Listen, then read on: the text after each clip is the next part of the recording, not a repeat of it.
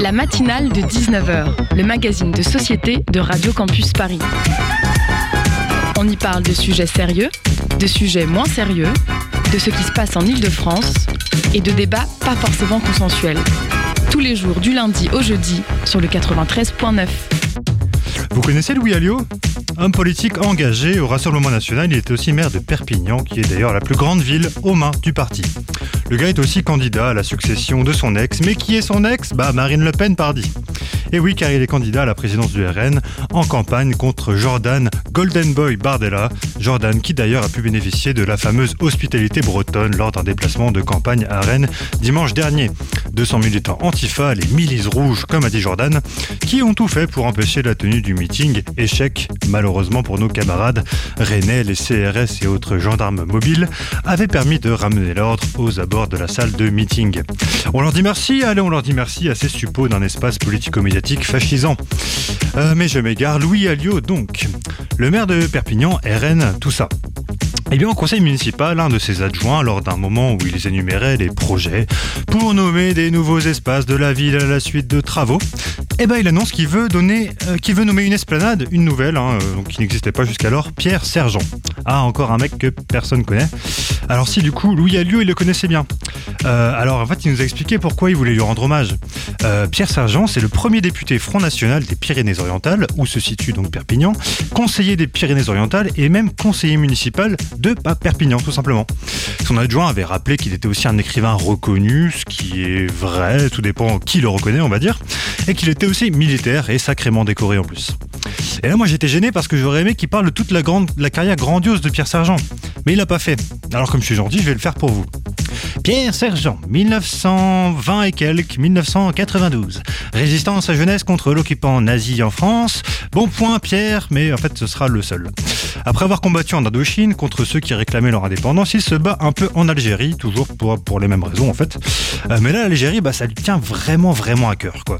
Alors quand il voit que la guerre ne trouve pas d'issue et que De Gaulle commence sérieusement à envisager l'indépendance, il fonde avec quelques copains l'OAS, euh, l'organisation armée secrète, c'est ça que ça veut dire. C'est un groupe terroriste euh, pro-Algérie française, tout, simplement. Plusieurs milliers d'attentats entre 62 et, 60, et 61, 61-62, dans cet ordre, et au moins 1500 morts, ça c'est vraiment l'estimation le, le, le, l'estimation basse des historiens.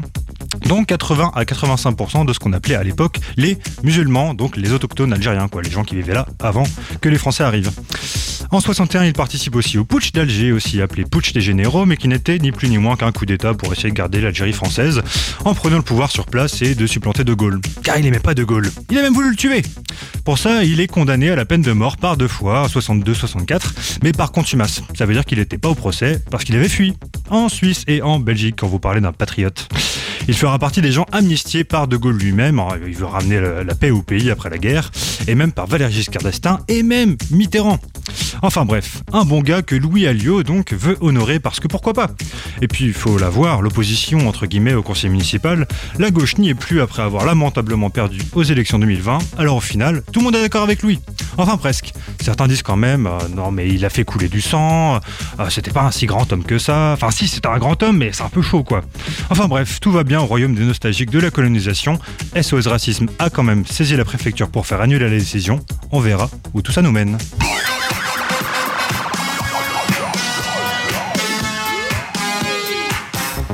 Et au menu ce soir sur le 93.9 en première partie d'émission, on parlera du nouveau grandiose campus de la Sorbonne Paris 3 qui tombe en morceaux à peine ouverts en plus d'être trop petit pour la foule d'étudiants accueillis. Pour en parler, on reçoit la CGT Sorbonne Université et un élu de la commission recherche ainsi que de celle de la euh, commission donc hygiène, sécurité et conditions de travail, Pierre Gervais. Dans le Zoom de la matinale, on accueillera euh, Paula Miklis, qu'on aura au téléphone, créatrice du festival Conscience Festival, Conscious euh, comme dans euh, Conscient. Mais conscient de quoi? Eh bien de la crise écologique, pardi. Amis auditeurs éco-anxieux, n'hésitez pas à rester, parce qu'on n'a pas prévu de se lamenter, non, puisque Conscious Festival, c'est un festival positif, ouvert vers les alternatives écologiques. Bref, si tout, ça, si tout va bien à la fin, on sera tous hyper relax euh, face au chaos mondial en matière d'écologie et de climat. On croise les doigts. Madame Miklis sera interrogée par l'ami Armand à mes côtés ce soir. Et que serait une matinale sans chronique Et sans une chronique en particulier, celle de Maxime, notre bon Maxime Faciotti, que nous retrouvons en fin d'émission. Le sujet, comme toujours, reste un mystère pour moi, pour vous, mais rassurez-vous, pour lui aussi. Voilà, vous avez le programme, la matinale de Radio Campus Paris 93.9. C'est parti La matinale de 19h sur Radio Campus Paris. Et on accueille donc pour notre grosse interview euh, en début d'émission euh, Pierre Gervais. Bonsoir. Bonsoir. Euh, vous êtes membre de la CGT, vous êtes aussi membre donc de la commission recherche de la Sorbonne, de Sorbonne Université, comme je l'ai dit, aussi de la commission que je me rappelle toutes les lettres CHSCT. CHSCT, hygiène, sécurité et conditions de travail, qui va d'ailleurs disparaître au 1er janvier puisqu'elle a été fondue dans une nouvelle commission qui la regroupe avec d'autres commissions. C'est dans le cadre de la réduction de, du rôle des syndicats. D'accord. Et qu'est-ce qu'on y fait dans cette commission? Alors, bah justement, s'occupe d'hygiène, de sécurité et des conditions de travail de manière surprenante. C'est-à-dire qu'on essaye, euh, on est théoriquement, euh, le groupe de gens, le groupe de représentants syndicaux qui sont en position de euh, vérifier, alerter euh, surtout, euh, c'est-à-dire qu'ils peuvent faire remonter des choses qui sont observées par les collègues, euh, aussi bien administratifs qu'enseignants-chercheurs, et alerter la présidence et demander, le cas échéant, s'il y a des accords, on peut même faire appel à des consultants extérieurs ou demander aux inspecteurs de santé et sécurité du, du ministère de venir vérifier les choses. Alors en cette rentrée, il y a un nouveau campus. Oui. Donc c'est de ça dont on va parler principalement ce soir. Un nouveau campus de la Sorbonne, Paris 3, à Nation, dans le 12e. Euh, il doit ouvrir, il, doit, il devrait ouvrir. Il y a, quelques petites rentrées qui ont commencé. Il est, ouvert, il est ouvert depuis le printemps dernier en mhm. réalité, puisque l'école d'interprétariat est arrivée dans les locaux euh, dès le printemps. Euh, il a été ouvert un petit peu en catastrophe, c'est un des problèmes. Hein. C'est qu'il a été ouvert très vite parce qu'il fallait absolument dégager les anciens locaux qui se trouvaient à Sancier-d'Aubenton, dans le 5e, de façon à faire de la place à différentes euh, institutions, dont je crois le Crous, de façon à décaler le Crous d'un autre local qui était censé être fait pour les Jeux Olympiques. Donc, juste alors que la rentrée, là, là c'est la grosse rentrée. Donc il y a la première petite rentrée, là c'est la grosse rentrée, qui a été euh, repoussée d'ailleurs, on aura l'occasion d'y revenir, on va comprendre pourquoi tout à l'heure. Mais on va dire qu'il y a quelques petits soucis. Donc la rentrée, la grosse rentrée se profile. Euh, là, patatras, euh, le campus, ça fait six ans qu'on l'attend, c'est ça, et il y a des problèmes en série, il y a des locaux trop petits, il y a des malfaçons, il y a une poutre, euh, il y a un, fronton qui s'est effondré, une corniche, autant pour moi, c'est le terme architectural, euh, une, corniche, une dalle aussi. une dalle est, tombée, oui, des grilles sont tombées, des... Ah. Alors c'est à la fois très frappant et c'est la partie en fait anecdotique mhm. parce que euh, alors c'est dangereux euh, c'est-à-dire que des gens auraient pu mourir en fait, euh, mais dans un chantier, dans un très gros chantier de ce type, il n'est pas inouï euh, d'avoir des malfaçons de ce type. Ça, cette partie-là est pas la plus inquiétante. Alors c'est ennuyeux parce que c'est vrai que ça aurait été bien que le déménagement se fasse plus lentement, qu'on prenne plus de temps. ça aurait permis de, justement d'éviter, enfin de d'étaler ce genre d'incident un petit peu plus. mais les vrais gros problèmes sont deux ordres qui là sont pas normaux pour un chantier de cette taille. des problèmes de conception là effectivement, avec des amphis par exemple qui ne peuvent pas fonctionner à l'heure actuelle parce que le groupe électrogène qui a été placé pour les désenfumer est trop petit. Et puis des problèmes encore plus généraux qui sont des problèmes de place euh, dès le début le campus a été prévu trop petit. Alors juste, est-ce qu'on peut revenir à, la, avant même ce campus? Pourquoi, pourquoi on déménage? Alors, euh, à Sancier-d'Aubenton, euh, euh, donc dans les bâtiments de Sancier, ce sont des bâtiments anciens hein, des années 60-70 qui ont été construits juste après l'éclatement de l'ancienne Sorbonne dans les différentes universités parisiennes et ils étaient amiantés, mhm. comme beaucoup de bâtiments à l'époque. alors, on a eu le bénéfice d'un président dont je ne connais malheureusement pas le nom, mais qui était un président de l'université Intelligence, qui déjà est notable, et en plus... Euh, euh, le qui parle. non mais j'ai connu des présidents d'université intelligents, pas tant que ça, mais mm. j'en ai connu. Euh, euh, et de fait, il a fait coffrer, c'est recouvrir de plâtre absolument tout l'amiante, ce qui fait que en 40 ans d'existence, on n'a pratiquement jamais eu d'incident amiante sur Sancier. Euh, le seul problème étant que chaque fois qu'on faisait un trou dans le mur pour poser une euh, prise électrique, eh ben, on risquait l'amiante, donc fallait bloquer tout l'étage, mettre une soufflerie et faire un chantier niveau 4. Bon, euh, tout le monde a commencé à trouver que ça commençait à bien faire et à coûter cher. Même l'État s'est rendu compte que ça coûtait cher.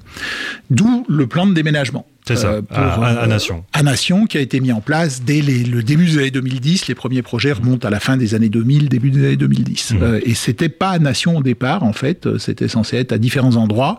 Euh, le site de Nation a été choisi vers 2012-2013, si mes souvenirs sont bons. Donc les travaux après commencent vers 2015, si pas bêtise, oui. quelque chose comme ça. Alors effectivement, bon, comme toujours dans ce type de chantier, c'est pareil. Euh, les malfaçons en soi sont pas très surprenante. Euh, le retard est pas très surprenant mmh. non plus. Hein. parce que voilà, il y a du retard. Quiconque a travaillé sur un chantier, c'est que le chantier se termine jamais au moment où on espérait qu'il se terminerait. C'est normal. Bon, deux ans et demi de retard, ça fait quand même beaucoup, euh, et ça a surtout produit un effet de euh, conjonction avec la pression due aux Jeux Olympiques, hein, puisque les Jeux Olympiques vont ravager la capitale et ses environs pendant un certain temps, et du coup, il fallait absolument déménager très vite, trop vite. Le déménagement a eu lieu pendant euh, l'année universitaire, juste à la fin de l'année universitaire, juste après la fin des cours, donc à un moment où toutes les administratifs fonctionnent euh, à bloc, et ça a créé d'énormes problèmes au personnel, mais euh, malheureusement, la présidence a cédé aux pressions amicales du rectorat et de la mairie de Paris, alors que personnellement, j'aurais peut-être été moins accommodant. Donc, on a évoqué les problèmes un petit peu de mal, de malfaçon, euh, vraiment, qui sont, qui sont des choses qui peuvent arriver éventuellement sur, un chantier. Ça arrive un peu plus peut-être. Mhm. Enfin, disons que les malfaçons ici sont euh, aggravées du fait que ce déménagement s'est fait très vite et que mhm. donc on est arrivé très vite dans les locaux. On n'avait pas le temps de faire les finitions. En fait. Voilà, euh, à peine. bon, il y a d'autres choses hein, qui ont joué probablement les malfaçons. Alors, ça va pas faire plaisir aux gens que de l'établissement mhm. public qui gère euh, les, euh, ce genre de travaux, mais euh, au niveau syndical, on a eu des échos pendant tous les années 2010 du fait que l'établissement en question, les PORIF, était sous-encadré, sous-équipé, sous-financé, et que donc ils avaient beaucoup de mal à assurer leur travail, tout simplement parce qu'ils sont pas assez nombreux et qu'on leur demande trop de choses, comme à peu près partout dans la fonction publique d'État. On peut penser que ça n'a pas contribué à rendre le chantier encore plus sûr qu'il aurait dû être. ça, c'est donc des, des, choses qui pourraient s'arranger. Les le contexte vraiment sérieux à la Sorbonne Nouvelle, en fait, ressort d'une part de la conception du chantier d'origine, euh, ça, ça remonte dès les années 2012-2013, euh, et d'autre part euh, d'erreurs de conception qui ont été faites et qui du coup pourraient être arrangées, mais contre argent sonnant et trébuchant, ce qui va poser des gros problèmes. Et notamment problème de place. Alors ça c'est voilà. Alors ça, Parce que ça, ça vient de la conception de, la conception. C'est la conception de départ. En fait, ce qui s'est passé, c'est que dès les années 2013, le ministère des Finances, enfin le ministère du Budget en, l'espèce, a insisté pour ne pas donner de surface supplémentaire à ce qui était à l'époque Paris 3, au motif qu'il ne voulait pas de d'entretien supplémentaires. Alors on passe sur la, le caractère assez stupide du calcul en termes de coût-bénéfice et je suis euh, en histoire de la gestion. Euh, donc euh, ils ont décidé ça et en même temps le chantier a été géré ma foi par des universitaires littéraires qui n'ont pas vraiment pensé en termes de chiffres comme c'est souvent le cas. Chacun s'est un peu lâché dans chaque département en demandant ce qu'il voulait. le département RMIA par exemple a demandé un gros pôle spectacle qui est au sous-sol qui est absolument extraordinaire qui est vraiment magnifique, avec théâtre, cinéma, euh, niveau professionnel, salle de projection. Enfin, c'est vraiment quelque chose d'exceptionnel. Euh, euh, entre temps, on s'est aperçu qu'il fallait de la restauration, donc on a mis un restaurant Crous. Et tout ça s'est fait à enveloppe constante. Euh, l'école d'interprétariat est arrivée à demander des cabines pour tous ses étudiants. Ils sont qu'une centaine d'étudiants, mais euh, voilà, il fallait des cabines. Mais ils ont mis plein de cabines. Ils ont vraiment beaucoup de cabines. Et puis bon, il y a plus de. les, normes modernes veulent dire que les couloirs sont un peu plus larges qu'avant, qu'on met un petit peu plus de toilettes euh, hommes-femmes pour par étage, etc. tout ça, ça fait à la fin moins de place ah, pour bah l'enseignement pur des amphis. Il y a d'ailleurs du retard aussi dans les amphis. Alors les amphis, bon, il y a les problèmes de, de conception des amphis qui là sont des problèmes assez graves de fin de chantier, un petit peu plus grave que d'habitude quand même.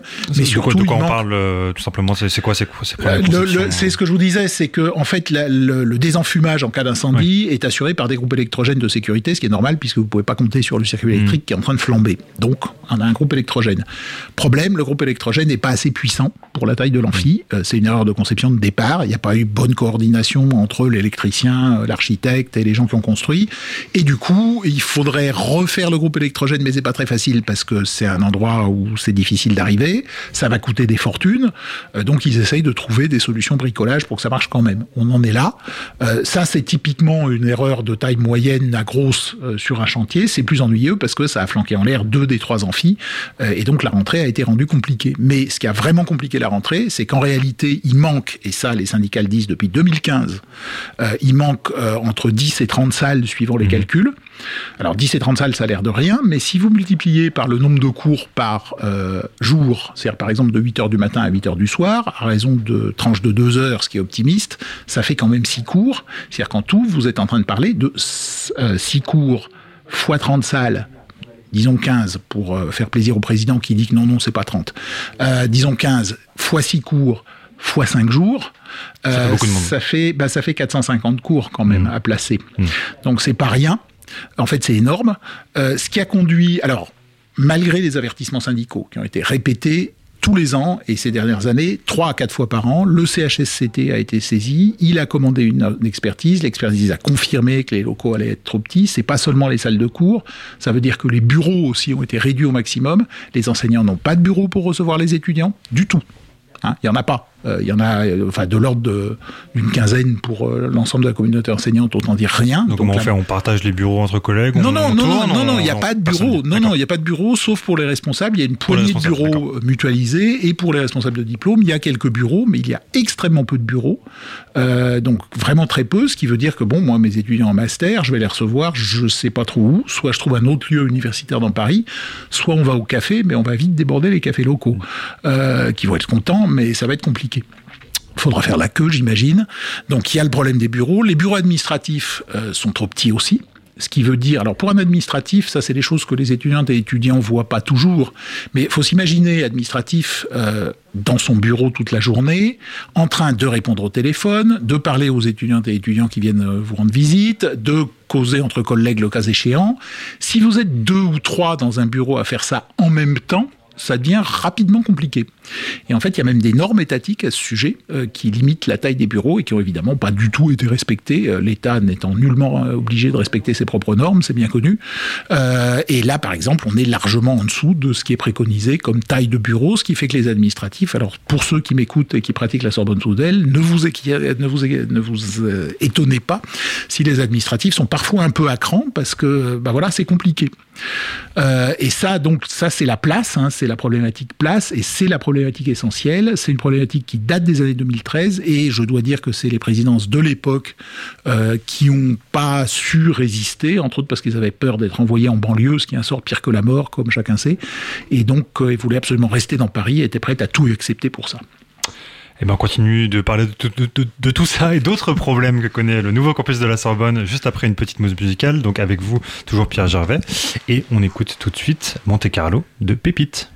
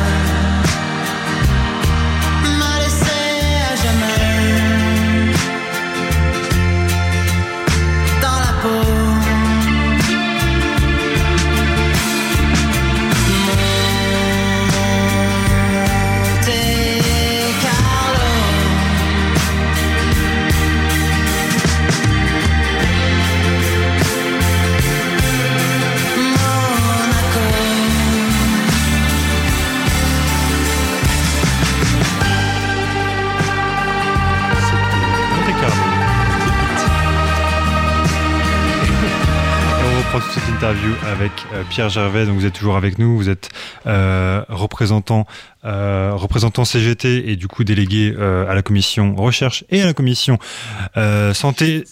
Hygiène, sécurité. Il y avait un C d'abord, oui, c'est commission hygiène, c'est ça. c'est pas la peine, elle va disparaître. Ah oui, c'est ça, elle va disparaître. Bon, bah bon, on s'en souviendra pas. il y avait une, une, chose que je voulais que je voulais évoquer avec vous, mais quelque chose de tout simple, donc on parlait de la Sorbonne euh, de la Sorbonne Paris 3, qui a déménagé à Nation. À quoi ça ressemble? On n'a pas évoqué ça. Ça, c'est le point positif, évidemment, c'est superbe. Euh, ça a été euh, conçu par Christian de Porzenparc, qui a fait du bon travail. c'est juste à côté, c'est pas très loin, hein, si vous prenez la 1. c'est Alors, pour l'instant, l'entrée n'est pas libre à mon grand dame, hein, il faut une carte, mais c'est dommage parce que les, lieux sont vraiment exceptionnels. C'est vraiment très chouette. Le bâtiment est en courbe, on a une espèce de, de, de, de terre-plein central avec euh, un amphithéâtre de verdure qui descend jusqu'au euh, sous-sol. Euh, les locaux à l'intérieur sont aussi assez superbes pour l'instant. en particulier, donc, je vous parlais du pôle spectacle au sous-sol, qui est un outil qui est probablement sans équivalent peut-être en France, euh, en tout cas dans une université publique, euh, c'est vraiment des locaux exceptionnellement euh, bien faits au niveau architectural et exceptionnellement agréables dans le cadre.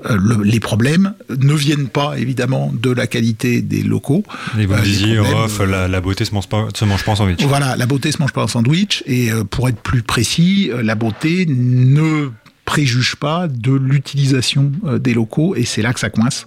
Hmm. Euh, D'abord à cause de ce problème d'espace euh, dont on a parlé, hein, un campus conçu comme trop petit et donc qui est resté trop petit. Ça. Il y a juste une chose qu'on n'a pas qu'on n'a pas évoqué. Bah, du coup, où est-ce qu'on met ces étudiants là qui qui, qui pourront pas rentrer? D'ailleurs, la, la, rentrée a été, a été repoussée. La, rentrée a d'abord été repoussée quand ils sont aperçus brutalement que ce que disaient les syndicats depuis 8 ans, montre en main, était exact et donc il n'y avait pas la place. Hmm. ensuite, ils ont cherché des salles et ils en ont trouvé quelques-unes à la Défense, qui est quand même pas tout à fait à côté de Nation. Défense, porte de Vanves. Porte de Vanves, euh, non, en fait, porte de Vanves, ça n'a pas marché parce que c'était des salles de lycée.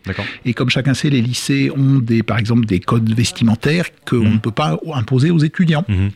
et aux étudiantes. Et donc, on ne peut pas utiliser des salles de lycée parce que ça créerait des conflits avec le mhm. règlement intérieur du lycée. Donc, finalement, ça a été abandonné. Les autres salles sont à la cité universitaire. Là, ils n'ont pas une chance parce qu'il y a une des salles qui a été inondée récemment. Donc, il a fallu euh, revoir le processus un peu en catastrophe. Mais en gros, ils ont trouvé, je ne sais plus, une demi-douzaine de salles ou une dizaine de salles euh, en région parisienne, assez loin.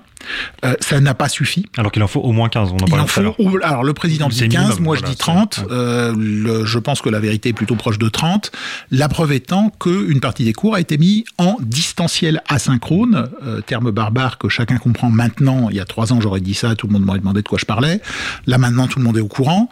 donc en, tous les cours optionnels transversaux euh, sont mis à distance. Des cours de formation sont mis à distance aussi sur une base de volontariat. Hein, au département d'anglais où j'enseigne, plusieurs cours ont été mis à distance par des collègues qui ont accepté de les mettre à distance.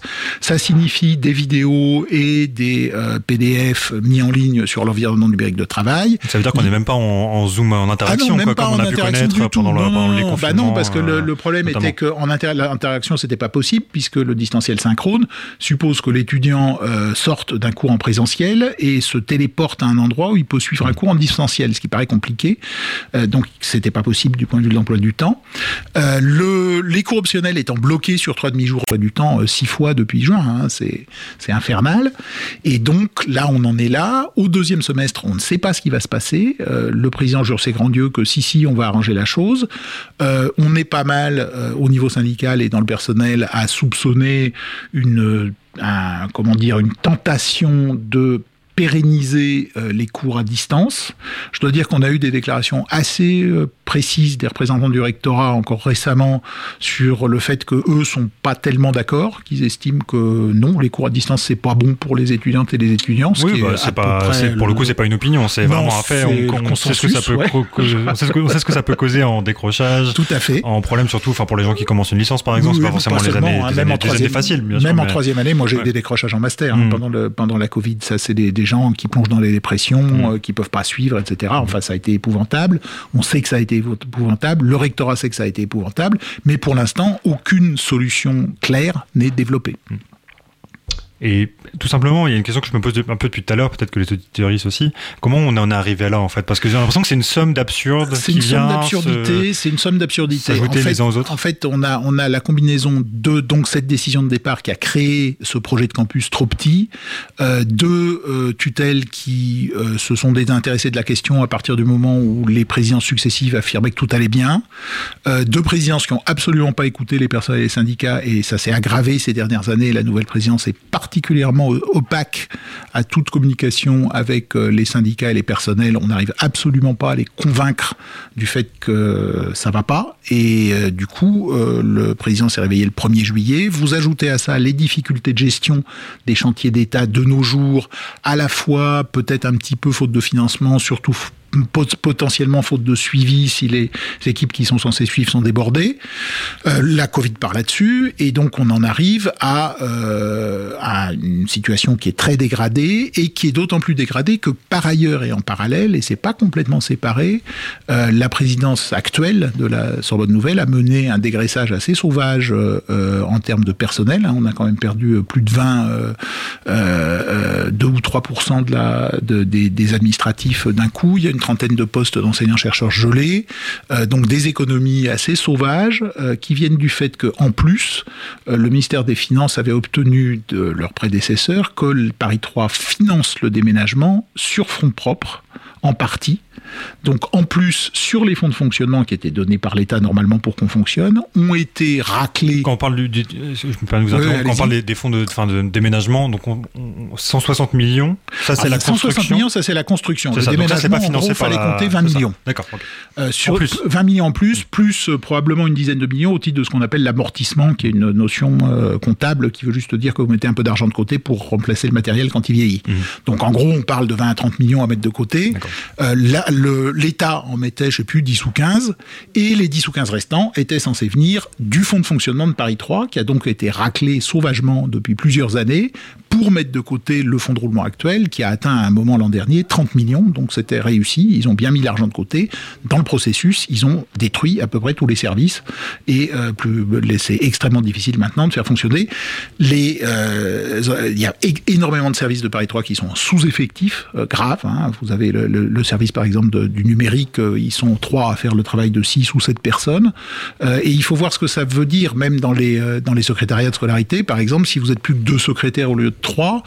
Dans un secrétariat comme celui du monde anglophone, par exemple, vous avez 3500 étudiants inscrits. Supposons que ces 3500 étudiants écrivent deux fois par an, ce qui n'est pas énorme, deux courriels. Ça fait 7000 courriels quand même. Hein. C'est tout de suite. 7000 courriels, si on le divise par les 900 euh, jours, et encore je suis optimiste, euh, de la euh, formation, on est... non, pardon, c'est même pas 900 jours, c'est 30, 30 semaines, donc ça fait 200 jours, excusez-moi. donc ça fait 350 courriels par jour. Mmh. vous imaginez deux personnes faire face à ce genre de vague, en plus de tout le reste. Donc c'est pour ça qu'il y a une nécessité d'avoir un minimum euh, de bras pour faire tourner euh, le campus actuel, qui est encore une fois très beau, mais qui va rapidement s'effondrer. Et il y a un dernier problème, qui est la maintenance. Euh, ce sont des locaux exceptionnellement beaux, mais aussi cher à entretenir, ça n'a pas du tout été prévu dans les budgets. Les équipes ne sont pas à l'heure actuelle constituées pour faire cette maintenance. On va probablement s'adresser à l'extérieur, ça va coûter très cher. Et à nouveau, on va se trouver dans un cycle euh, de euh, sous-encadrement de l'université si rien n'est fait. Alors on a demandé, en tout cas au niveau syndical, on a demandé très fermement au rectorat, encore récemment, d'intervenir en disant qu'on ne peut pas continuer sur cette trajectoire, qu'on va se trouver devant des très gros problèmes, qu'on est déjà en fait dans des très gros problèmes, hein, ce qu'on appelle les, les risques psychosociaux, les souffrances au travail, etc., sont absolument généralisés maintenant euh, au niveau des administratifs en particulier, euh, et ça, ça doit aussi se voir euh, au niveau des étudiantes et étudiants, parce qu'évidemment, quand vous êtes très mal, vous avez du mal à accueillir les gens avec un grand sourire, c'est souvent le problème, et donc vous avez tout ça qui se rajoute, et il y a une espèce de confluence de tous les mots de l'enseignement supérieur français euh, dans, euh, dans, ce, dans ce campus par ailleurs magnifique. Donc c'est vraiment dommage parce que c'est vraiment dommage. Et qu'est-ce qu'on qu'est-ce qu'on fait maintenant? Qu'est-ce qui est possible de faire vous, que ce soit à votre échelle vous? Quelles seraient les bonnes les bonnes orientations à bah, prendre Les, orientations seraient une décision euh, au niveau ministériel, mais ça ça demande de tordre le bras au budget et de taper sur le budget jusqu'à temps qu'il redevienne raisonnable, en disant bon, de toute façon, louer des salles sur 10, 15, 20 ans va coûter des fortunes. Donc il vaut mieux tout de suite essayer de trouver un espace euh, supplémentaire, dégager les locaux, cesser euh, de faire des économies pour rien, c'est effectivement ne pas essayer de tirer le coût du ménagement sur la masse salariale de Paris 3, c'est pas une bonne idée, mais c'est de l'argent. En fait, bon, comme souvent, hein, la solution, c'est de l'argent. Euh, et des moyens. En fait, il y a une solution simple. La tour de l'ancienne tour de l'Office national des forêts est voisine du campus. Elle est en voie de rénovation. Euh, si il n'y a pas d'affectation pour le moment. Il n'y a pas d'affectation pour le moment. Il suffirait de la donner, ça réglerait le problème d'espace. Avec un peu d'argent en plus, on aurait un très beau campus qui fonctionnerait très bien. Est-ce que c'est en projet? Est-ce que c'est une option?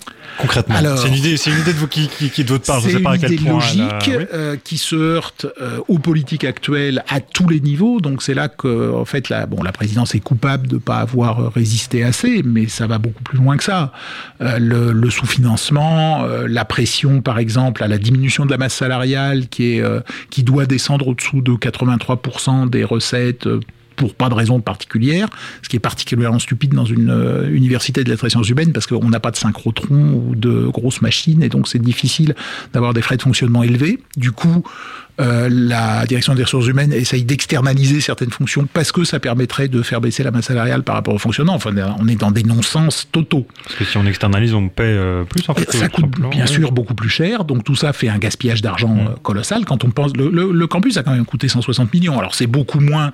le, transfert de cinq écoles d'ingénieurs sur le plateau d'Orsay a coûté pratiquement dix fois plus. Donc faut pas non plus nous raconter qu'on a coûté des fortunes, mais en même temps c'était quand même un investissement important. Ça a donné quelque chose de très joli. Et c'est un petit peu dommage que euh, pour des économies de bout de chandelle en un sens, euh, on arrive à ravager à la fois le bâtiment, qui s'il est mal entretenu euh, tombera assez rapidement en morceaux, et l'université elle-même, qui fonctionnera sur trois pattes si elle arrive à fonctionner. Et pourquoi on a ce traitement différencié entre, du coup, vous parlez des cinq écoles d'ingénieurs, par exemple, côté déménagé à Orsay, et Paris 3, qui est une fac de la science humaine J'espère que c'est une question naïve. C'est une question que je vous pose, parce que je pense que je connais la réponse, mais écoutez. Bah, déjà, sur, la, sur la France, la France, une caractéristique française, c'est le rôle des grandes écoles.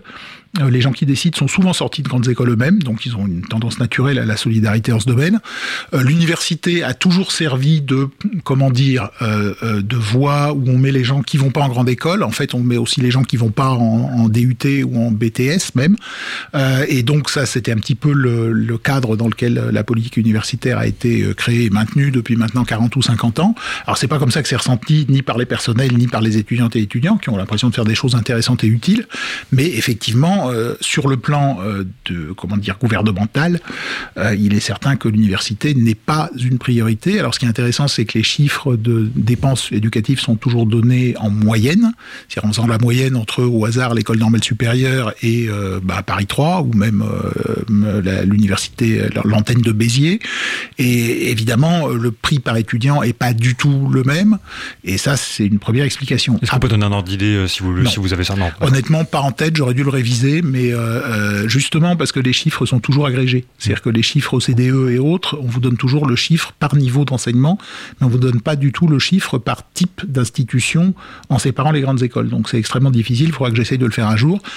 Euh, après, l'autre, alors la différence lettres et sciences humaines et sciences dures, c'est que les sciences dures sont considérées comme utiles et lettres et sciences humaines inutiles. Alors j'ai toujours, j'ai toujours tendance à dire aux gens de sciences dures que c'est quand même nous qui leur avons appris à lire et que donc s'ils font quelque chose, c'est plutôt grâce à nous que l'inverse. Euh, étant donné que s'ils savaient pas lire, ben, ils feraient pas de sciences dures. Donc, euh, et puis il y a d'autres problèmes comme la pensée critique, des choses comme ça. Euh, mais c'est vrai que bon, ça c'est une tradition qui a été développée plus récemment, hein, dans, les 30-40 dernières années, d'insistance sur les sciences appliquées, disons. Alors ce qui est amusant, c'est quand on regarde les enquêtes, je le dis au passage parce que ça m'amuse toujours, quand on regarde les enquêtes sur les employeurs et ce qu'ils demandent, en fait, ils demandent essentiellement des caractéristiques d'étudiants en lettres et sciences humaines. C'est-à-dire qu'ils demandent euh, systématiquement, vous allez avoir des réponses comme ah j'aimerais bien qu'il sache lire et écrire et puis qu'il comprenne les instructions et qu'on n'ait pas besoin de lui dire deux fois et qu'il prenne des initiatives de temps à autre. C'est pas typique des écoles d'ingénieurs comme demande. Hein, c'est pas le type de formation qu'on a euh, forcément en sciences dures. En revanche, c'est exactement le genre de formation qu'on a à lettres sciences humaines. Donc c'est assez drôle de penser que euh, le discours sur l'utilitarisme des sciences dures correspond pas du tout à ce que demandent les employeurs. Donc faut croire que c'est pas un complot des employeurs parce qu'apparemment on les écoute pas. Merci beaucoup, Pierre-Jean d'avoir été avec nous pour parler euh, de la situation du coup à Sorbonne Paris 3, mais pas uniquement. Euh, on a fini par parler de la situation en général dans l'université française. Euh, merci beaucoup, et puis on va essayer de continuer à suivre un petit peu ce qui se passe dans le, enfin à Paris 3 notamment, et puis en université merci en général. C'est la fin de cette interview, et on écoute tout de suite l'escalier de The Pirouette.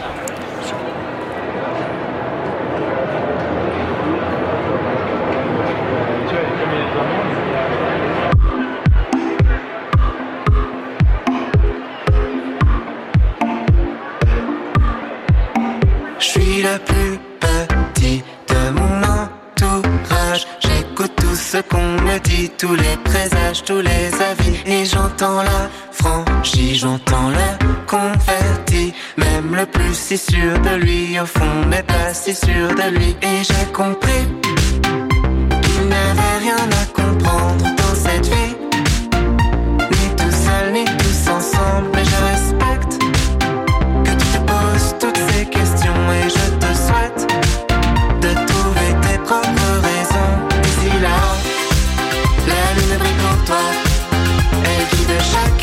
tes pas dans l'escalier qui mène au toit. C'est ta victoire, c'est ma victoire.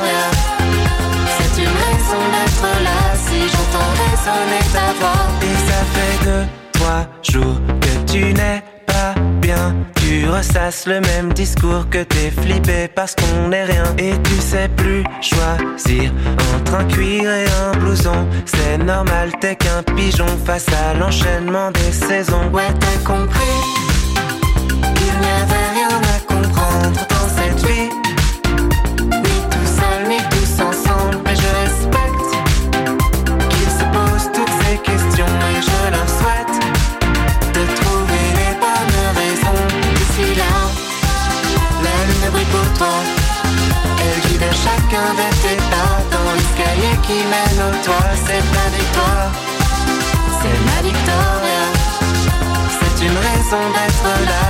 ni tous ensemble. Mais je respecte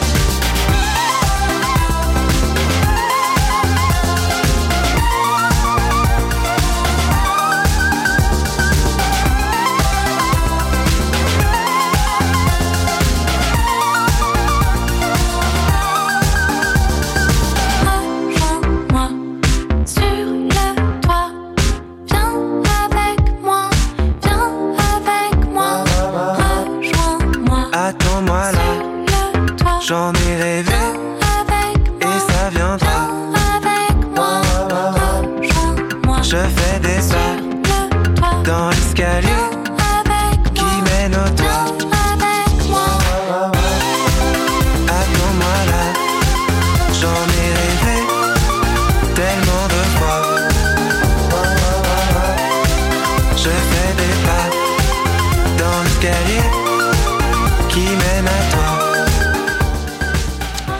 C'était l'escalier de The Pirouette. Vous êtes toujours sur Radio Campus Paris. Et tout de suite, le Zoom avec Armand.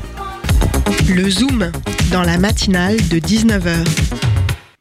Bonjour chères auditrices et chers auditeurs, je suis très heureux de vous retrouver pour cette nouvelle saison 2022-2023. C'est ma première apparition à l'antenne et je vous avoue... Bienvenue. Merci. Et je vous avoue que je suis un peu stressé, donc euh, ne vous étonnez pas voilà, si je bute et si je trébuche sur certains de mes mots. Voilà, c'est normal.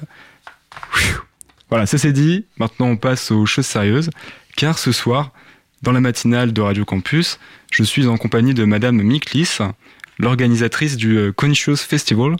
Veuillez excuser mon accent.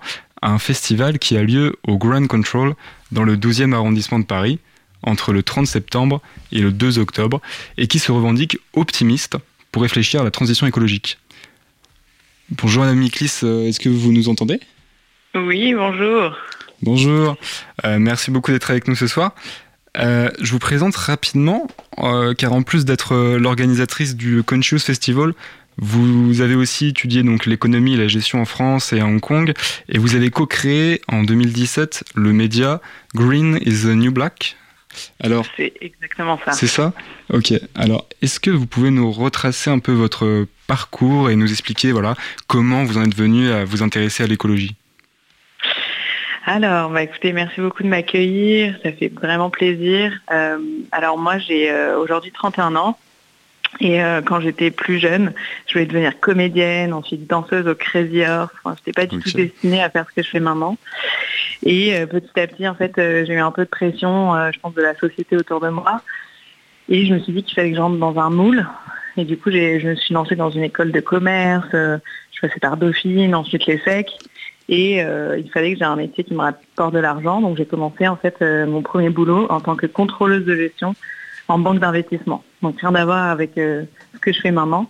Et en fait pendant un an, euh, j'ai complètement presque pété les plombs parce que ça me convenait absolument pas et j'ai eu un, en fait un espèce de burn-out de quête de sens déjà à, à 22 ans.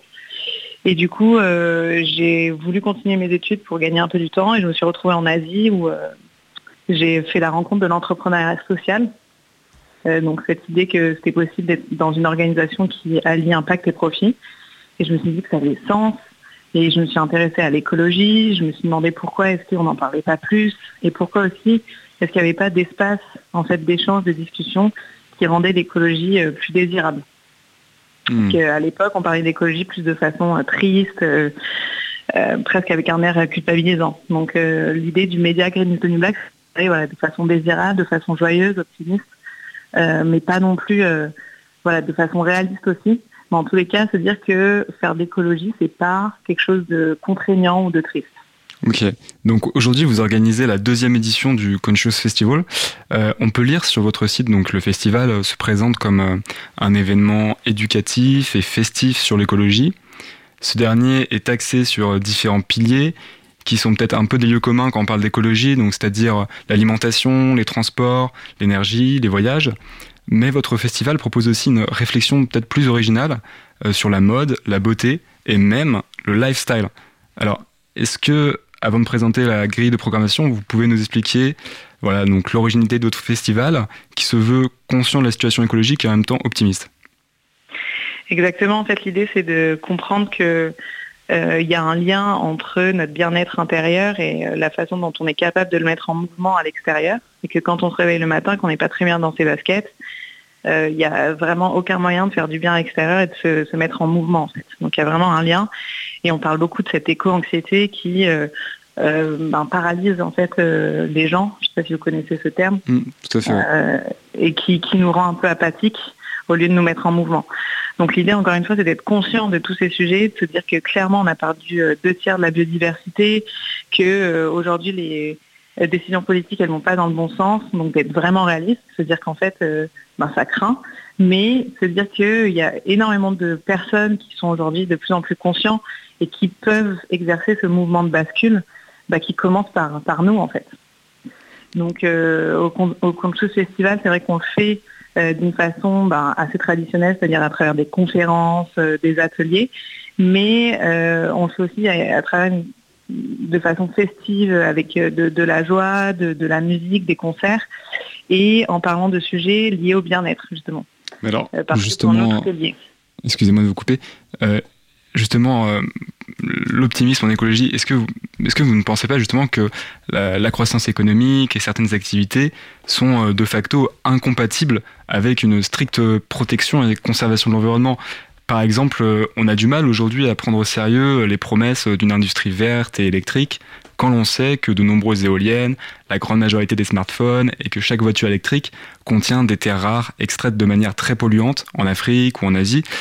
Alors, voilà, je vous le demande, euh, quel optimisme dans cette transition écologique et est-ce qu'on peut vraiment l'être euh, Parce que euh, l'optimisme, c'est aussi cette tournure d'esprit qui pousse à négliger les côtés fâcheux de la crise actuelle.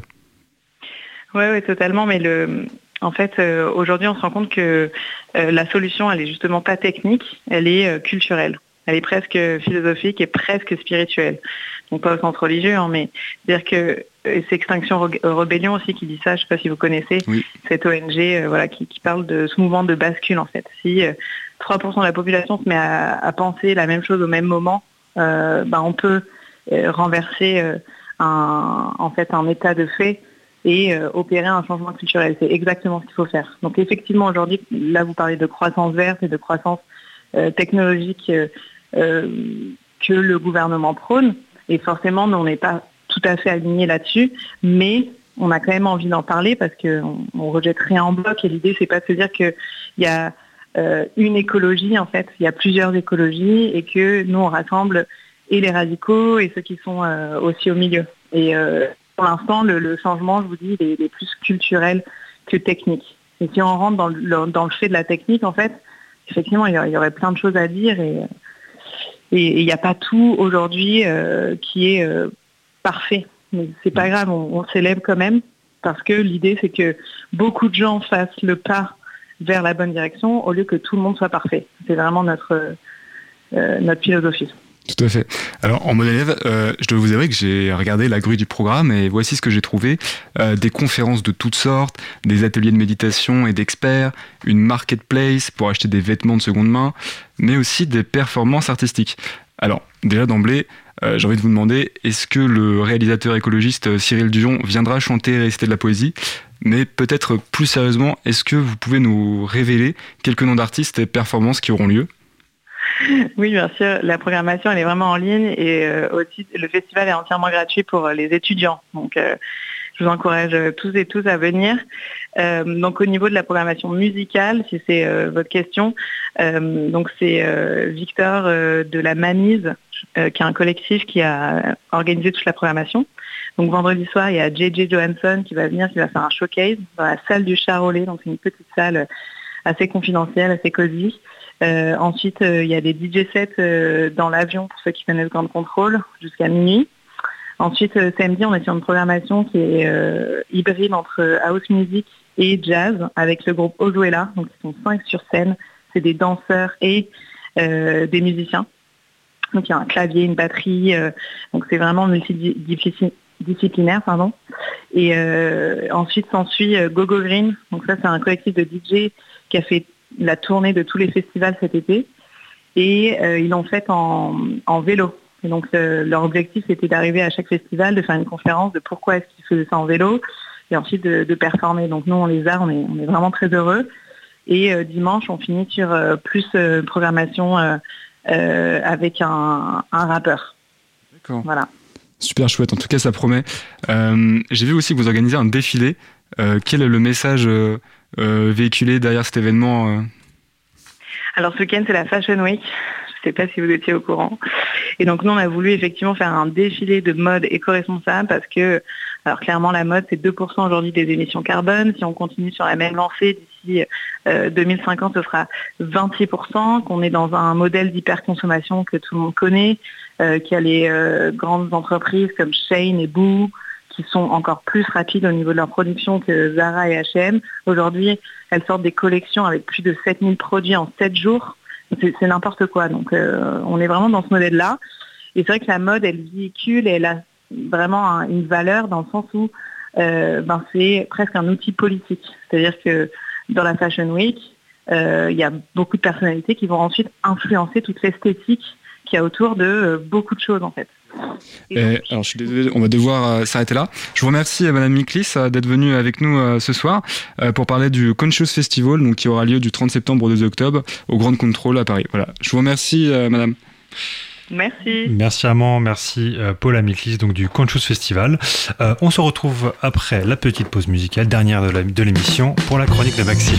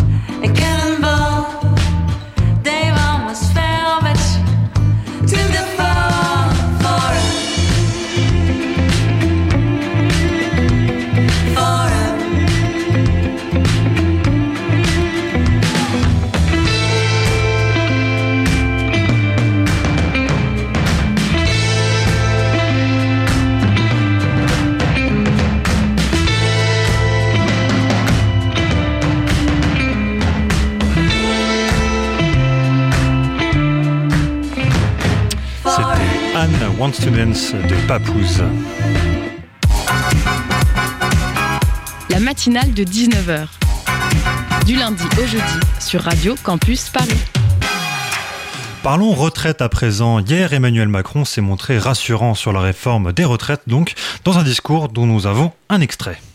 Quand on vit dans une région qui est en difficulté industrielle, quand on est soi-même en difficulté, qu'on a une carrière fracturée, bon courage déjà pour arriver à 62 ans. C'est ça la réalité de notre pays. Alors on va dire non, non, faut maintenant aller à 64 ans. Vous savez déjà plus comment faire après 55 ans. Les gens vous disent les emplois c'est plus bon pour vous. C'est ça la réalité. C'est le combat qu'on mène. On doit d'abord gagner ce combat avant d'aller expliquer aux gens, mes bons amis, travaillez plus longtemps.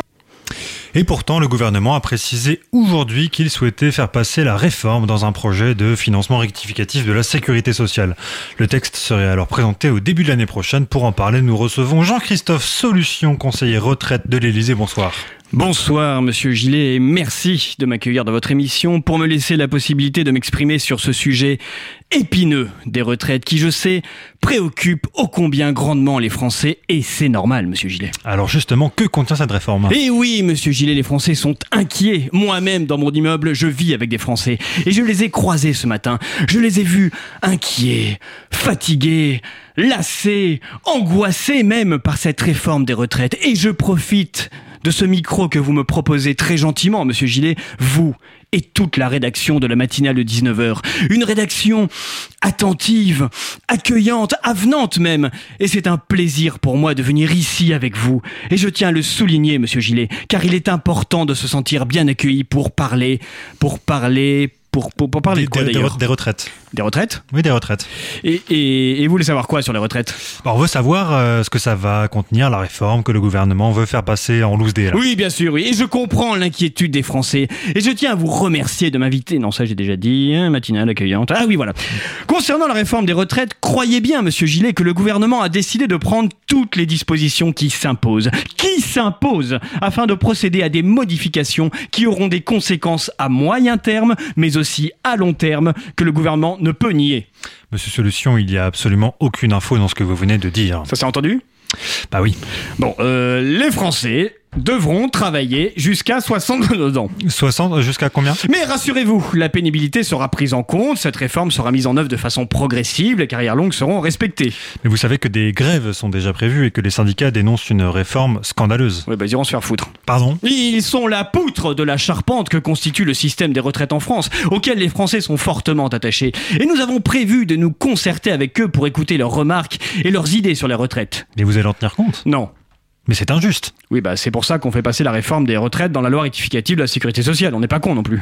Mais que répondez-vous aux Français qui, épuisés par une vie de travail, hein, devront attendre deux ans de plus pour toucher leur retraite? C'est long, deux ans. Je leur répondrai tout simplement qu'ils se trompent, monsieur Gillet. Ah oui? Oui, c'est beaucoup plus de deux ans qu'ils devront attendre. Eh bien merci, monsieur Solution, de nous avoir expliqué la réforme des retraites.